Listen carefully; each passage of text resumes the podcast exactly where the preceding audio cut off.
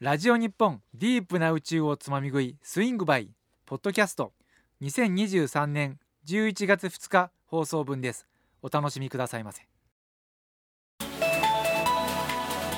FM924 AM1422 ラジオ日本ディープな宇宙をつまみ食い。スインバースイングバイ。FM924 AM1422 ラジオ日本をお聞きの皆さんこんばんは。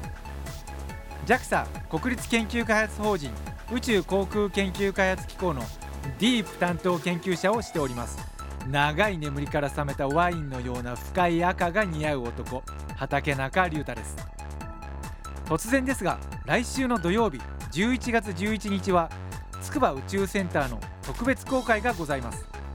茨城県つくば市にある JAXA 筑波宇宙センターでは11月11日の朝10時から15時半まで特別公開を行います。普段一般公開されている展示館だけでなくめったに入ることのできない研究施設もご覧いただけます。また体験コーナー面白実験職員公演などお子様から大人の方まで楽しめるイベントが盛りだくさんでございます。皆様来週の土曜日はぜひ筑波宇宙センターにお越しくださいませ。待ってるよ。さあ始まりました。第5回のディープな宇宙をつまみ食いスイングバイ。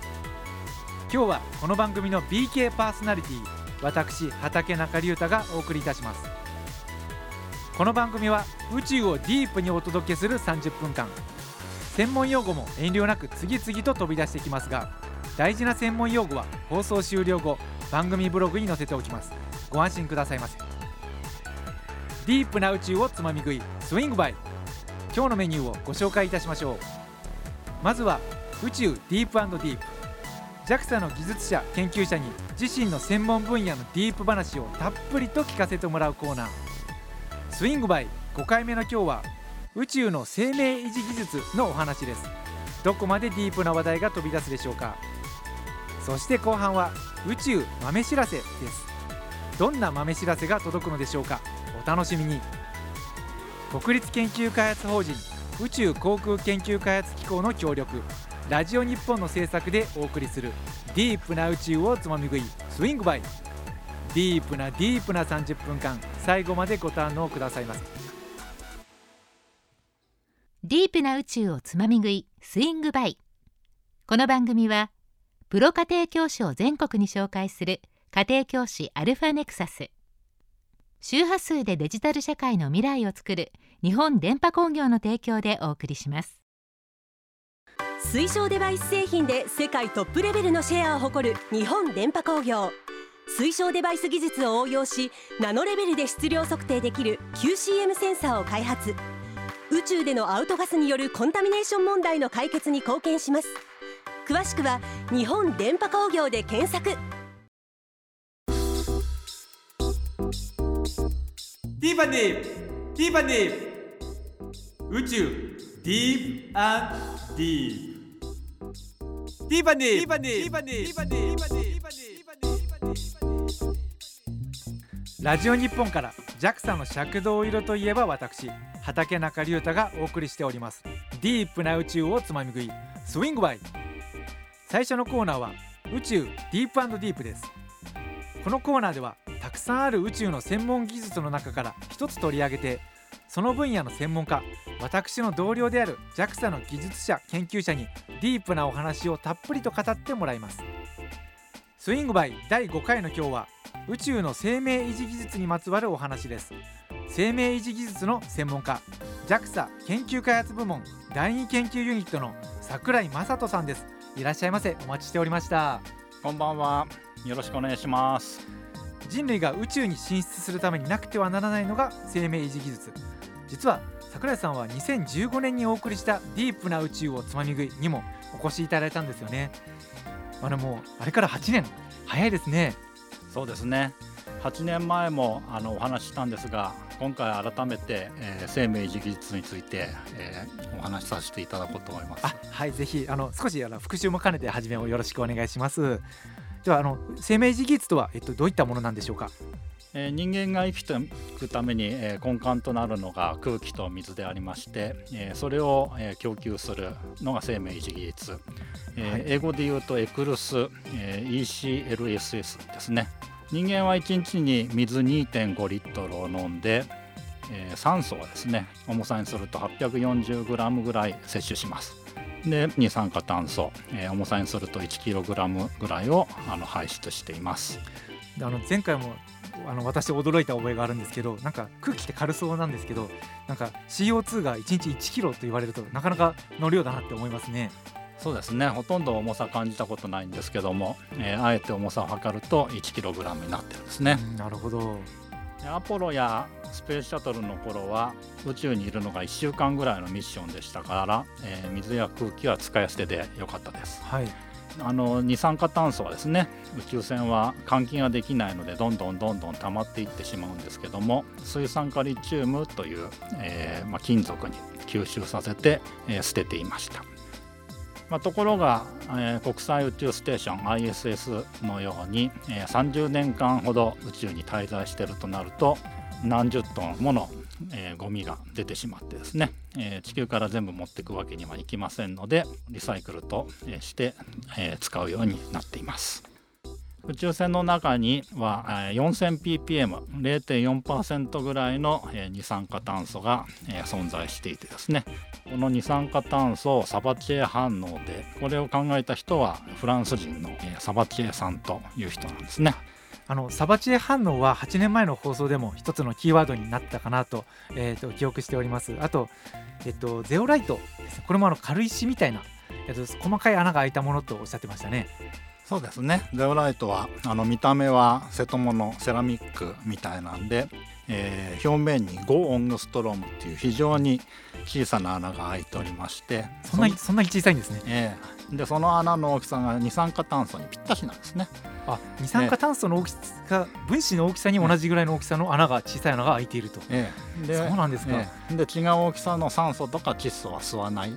二酸化炭素だけを吸ってくれるっていう非常に都合のいい石なんですね。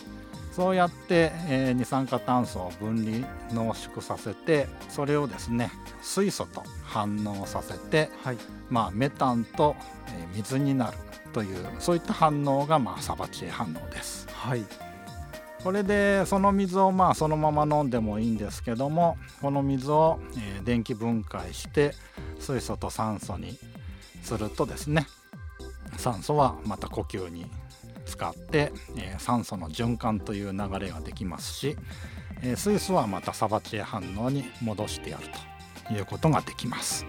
でまあここでメタンができて残念ですがメタンは捨ててて、えーメタンを捨てるとなるとですね水素もいっぱい捨てることになりましてはい。酸素の循環と申しましたがサバチエ反応だけでは宇宙飛行士が排出した二酸化炭素のうち50%だけを再生していると、うんまあ、そういったあの技術です。ここまでが大体8年前に伺ったお話だったんですけども、えっと、その後はどのような状況になっているんでしょうか？はい、えー現在国際協力で進んでいるゲートウェイ計画、えー月周回の有人拠点を作る計画ですね、えー今の宇宙ステーションは地球の周りを回っているんですけども、えー月の周りを回る宇宙ステーションを作る計画です、はいえー日本はですね環境技術が得意なので、えー環境技術で、えーこのゲートウェイ計画に貢献しているえーことをあの目指しています。あなるほど。えっとももともと研究されていたものがこうゲートウェイに使うことになってもう今はこのその開発をもうすでにされている状況なんですか？はいそうですね。ゲートウェイに持っていく前に ISS 国際宇宙ステーションで、まあ、実証する準備を、えー今まさに進めているというところですね。あもうえっと間もなくえ宇宙ステーションの実験がされようとしているんですか？はい。まあ今準備中という段階あでそれは楽しみですね。まさにあのえっと長年の研究が花開こうとしているというそういうタイミングなんですか？はいそうですね。実際のあのプロジェクトに使われればいいなと思っています、あの私小耳に挟んだんですけどなんか地上の地上の方でもなんか使おうとされているというのは伺ったんですけど本当ですか？はい。宇宙でも使用ができますし、えー、地上でもですね今地球温暖化ということで、えー、二酸化炭素が地球上にどんどん増えていって、えー、温暖化が進んでいくと。そういった、えー、地球上の、えー、二酸化炭素を集めてですね、はい、でそれをまあ地中に埋めるということもあるんですけども、えー、埋めるのではなくてこのサバチエ反応を用いまして、はい、まあ、都市ガスの成分である、えー、メタンですねを作ろうと、まあ、そういったあの計画も進んでいます。先ほどはあのサバチエ反応で酸素を再生しようというお話だったかなと思うんですけど今度は地上の方ではメタンを作ってあげるというのが目的なんですね。おっしゃる通りです、えー、宇宙ではメタンを捨てて酸素を使ってるんですけども、えー、地球ではまあ酸素がいっぱいありますんで酸素はまあそのまま、えー、メタンを使うと、まあ、そういった、え宇宙と地球で両方役に立つんですけども利用するところが違うということですね。同じ反応なのに違う使い方があるっていうのは面白いですね。あの地上ならではの難しさというのもあるんですか？はい。宇宙ステーションは 4000ppm、えー、0.4%の二酸化炭素濃度なんですけども、はい、えー、地上ではその10分の1なんですね、えー、400ppm の二酸化炭素濃度、えー、パーセントだと0.04%ですね。はい。で薄いとあの集めるのが非常に難しいので以前はそんなに薄いとこから、えー、二酸化炭素を集めるのはナンセンスではないかと、はい、まあ、言われてたんですけども、はい、時代が移りましてですね地上の空気から二酸化炭素を除去しようというのが、まあ、世界的規模で進んでいます。以前はその、えっと、こんな薄いところから集めるのは効率が悪すぎだと思っていたところが今はその注目されてあの開発が進んでいるということなんですね。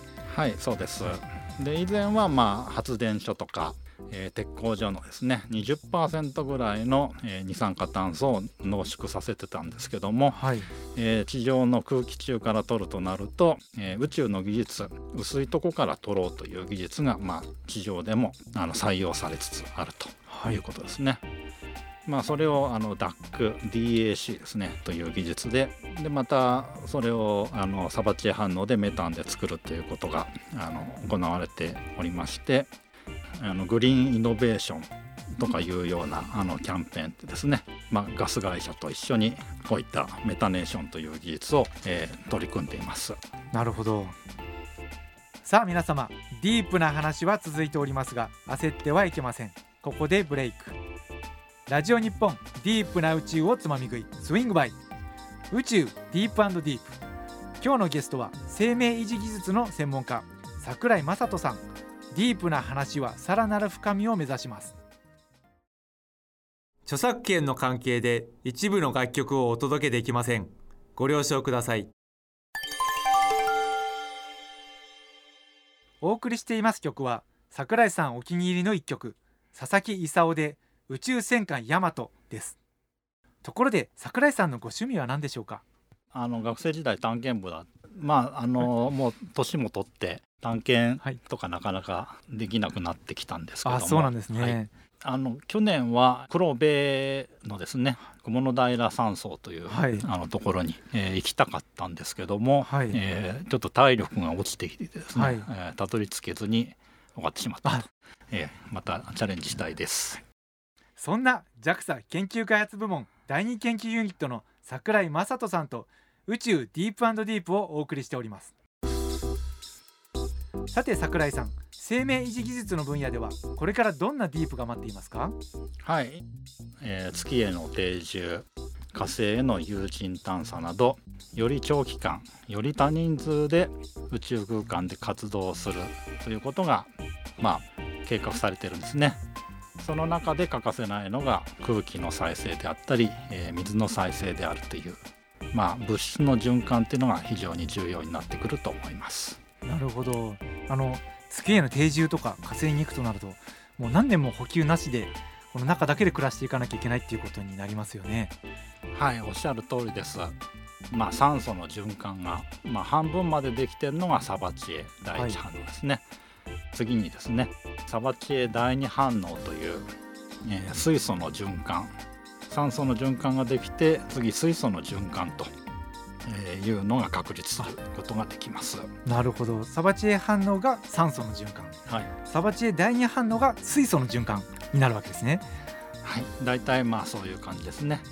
でさらにその先は、まあ、食料などを生産する、えー宇宙農業などが確立できれば炭素も循環できますし、えーさらに植物だけじゃなくて動物タンパク質なども宇宙で生産できれば、まあ、窒素の循環も確立する、まあ、そういったふうにだんだんこう、えー物質の循環っていうのが確立されてまあ、食料とかも、まあ、最初は、えー藻類、えー藻とかですね、えそれから、まあ、プランクトンカタツムリ魚など、えーだんだん高等な、え動物性タンパク質を、まあ、宇宙でも飼うようになるんじゃないかなと考えております。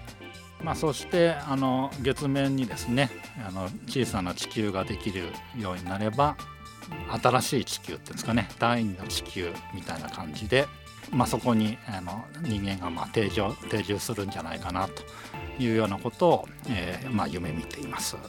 これはかなり壮大ななんか将来のビジョンというか、物質の循環という目線で見るとあの空気再生の話がこう地球になるわけですね。はいすごい面白いですね。ね、その通りです。はところで桜井さんは宇宙へ行きたいですか？はい、もちろん宇宙に行ってみたいですね。えー自分のあの作った空気再生装置であの息がしたいと思います、美味しい空気でしょうからね。えさあ皆様まだまだディープな話を続けたいところですが早いものでもうお時間が来てしまいました。宇宙ディープディープ。今日は JAXA 研究開発部門第2研究ユニットの桜井正人さんと宇宙の生命維持技術のお話をディープにお届けいたしました。ありがとうございました。ーありがとうございました。来週は小型衛星技術についてディープディープです。お楽しみに。ではここで桜井さんおすすめをもう一曲。血のはじめやつらの足音のバラード。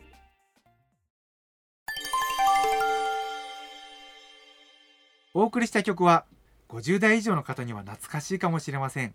テレビアニメ「はじめ人間ギャートルズ」のエンディング曲「血のはじめ」でやつらの足音のバラードでした。豆？豆豆？宇宙宇宙豆知らせ。宇宙豆知らせ。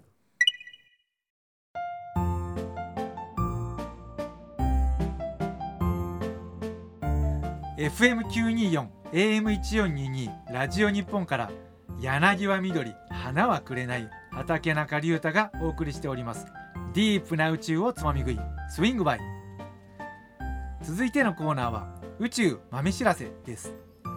ディープが誇る特派員が宇宙に関する世界の耳寄りなプチ情報をお伝えします。1万キロの彼方からトリオドモルゲンの秋特派員がお知らせする豆知識でございます。今日はどんな豆知らせが聞けるのでしょうか。早速読んでみましょう。秋さんこんばんは、畑中さん。こんばんは今日もよろしくお願いしますはい、今日もほんのちょっと楽しい宇宙の豆知らせをご用意しました。ありがとうございますそれは早く聞きたくてうずうずしますね早速一つ目からお願いしますはい、わかりました。では、いきますよ。今日一つ目の豆知らせ。アメリカ人女性初の宇宙飛行士サリー・ライドさんの2つ目の銅像がカリフォルニアのロナルド・レーガン大統領図書館で公開されたそうです。サリー・ライドさんは今から40年前1983年6月18日にアメリカ人初の女性宇宙飛行士になりました。世界では3人目の女性宇宙飛行士だそうです。ありがとうございます。今日最初の豆知らせはアメリカ人女性初の宇宙飛行士の銅像のお話ですね。すでに1つあるのに2つ目が公開されたということですね。いやー1人で2つというのがすごいですよね。アメリカ人にとってどれだけ重要な方だったのかというのが忍ばれますね。では次の豆知らせをお願いします。いきますよ。今日2つ目の豆知らせ。私たちの住む天の川銀河が横から見ると歪んでいることをアメリカハーバードスミソニアン天体物理学センターの研究者が発見しました。研究によれば天の川銀河は潰れたソンブレロのような形をしているとのことです。あソンブレロというのはメキシコのつばの広い帽子のことらしいですよ。銀河って渦を巻いている絵をよく見るのですが、えー、横から見ると歪んでいるということなんですね。しかもソンブレロみたいということです。皆さんも検索してみてください。あこれねと思われると思います。あの天文学の話ってどうやったらこんなことわかるんだろうってよく思いますよね。銀河の外に出れば目視でわかるかなと思うんですけどもし銀河の外に宇宙人がいたら我々の銀河のことをソンブレロ銀河なんて呼んでいるかもしれませんね。では今日最後の豆知らせをお願いします。はいはい。今日最後の豆知らせ。2018年6月にサハラ砂漠で見つかった隕石。NWA13188 が地球から宇宙に飛び出してまた地球に戻ってきた隕石かもしれないということをフランス国立科学研究センターの研究チームが発表しました。隕石の話ですが地球から出てまた戻ってくる隕石というのがありえるのですね。これもあのおそらく研究されてた方は隕石だ隕石だと思って調べていたと思うんですけど調べていったらあれ？これは地球から来たやつなのかなという分かってきたということですかね。これは本当に面白いですしあの本当だとするとどうやって行って帰ってきたのかというところが知りたくなってしまいますね。秋特派員の豆知らせ。今日も少し宇宙に詳しくなれました。秋さんありがとうございました。ありがとうございました。ラジオ日本ディープな宇宙をつまみ食いスイングバイ。宇宙豆知らせをお届けしました。家庭教師アルファネクサスの一流家庭教師なら全国のさまざまなご要望に対応可能。ウェブサイトが小惑星探査機はやぶさをモチーフにしているのはなぜか。詳しくはトップページのあの日のはやぶさをチェック有名大学教授も推薦。家庭教師アルファネクサス。ディープな宇宙をつまみ食いスイングバイ。この番組はプロ家庭教師を全国に紹介する家庭教師アルファネクサス。周波数でデジタル社会の未来を作る日本電波工業の提供でお送りしました。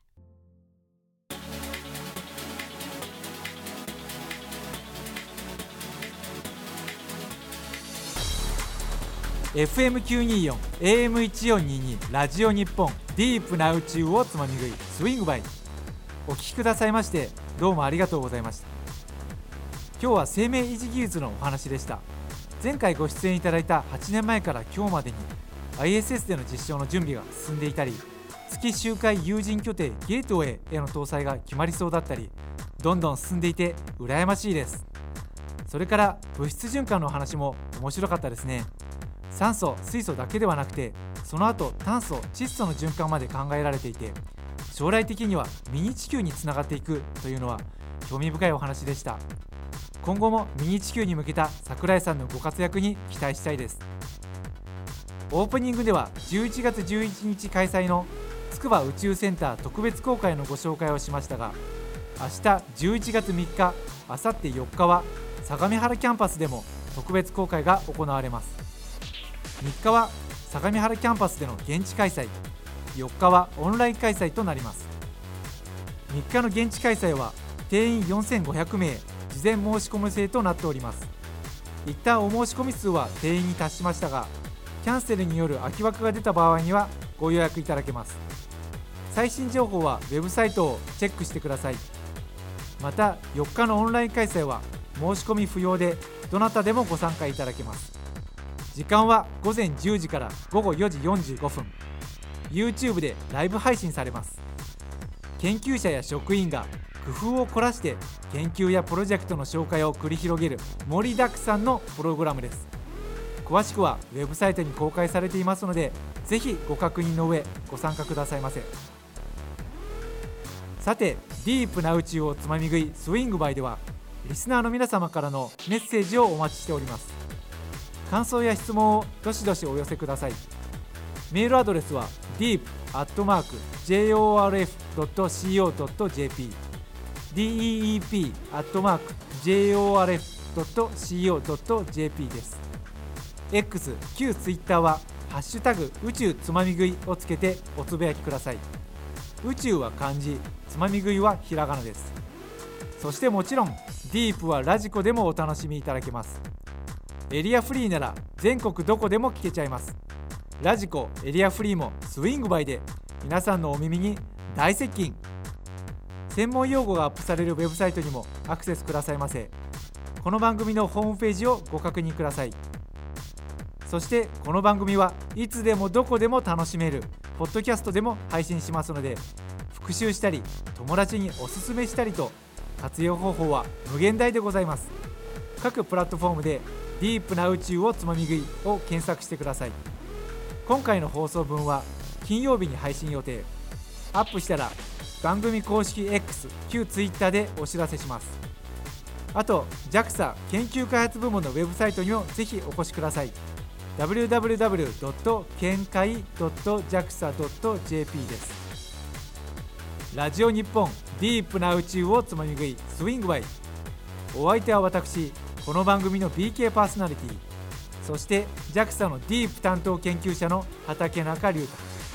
今日のつまみ食いはここまで。ごちそうさまでした。